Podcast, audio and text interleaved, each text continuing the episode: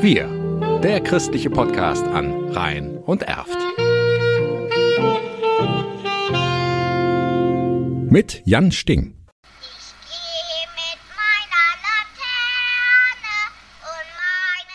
Es ist wieder soweit.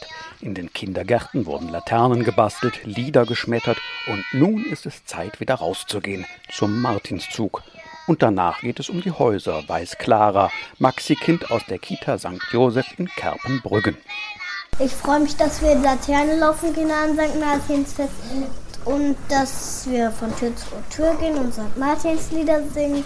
Gemeinsam mit ihren Erzieherinnen Petra, Kim und Rebecca fragten die Kinder, was es eigentlich auf sich hat mit dem heiligen Martin von Tours, der im vierten Jahrhundert als Soldat vom Pferd stieg, um mit einem armen Bettler den Mantel zu teilen. In der Nacht darauf träumte er, es sei Jesus gewesen, den er bekleidet habe, und interpretierte den Traum als Berufung, ließ sich taufen und vom Militärdienst entbinden.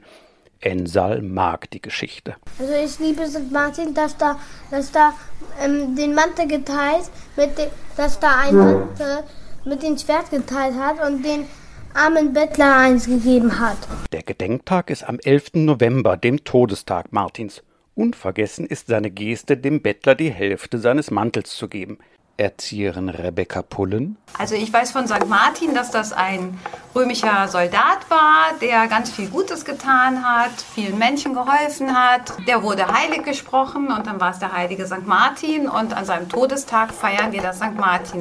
Martinsfest, das Laternenfest. Das beeindruckt auch Greta. Und Martin hat einen schönen roten Mantel. Und um Licht in die dunkle Jahreszeit zu bringen, werden traditionell Laternen gebastelt. Erzieherin Kim Wolny. Also ich weiß, dass ich mal eine Laterne gebastelt habe, die wie ein kleiner Kasten aussah, wo ganz viele kleine bunte Schnipsel drauf waren. Mir gefällt das, dass wir so eine Lanterne basteln können. Und wenn die Maxi-Kinder des Karpener St. Joseph Kindergartens wieder besonders schön singen, gibt es eine Belohnung. Ich wünsche mir, dass ich die ganze Süßigkeit bekomme. Ich freue mich, dass wir dann auch nach den St. Martin Liedern meistens Süßigkeiten bekommen. Wir, der christliche Podcast an Rhein und Erft.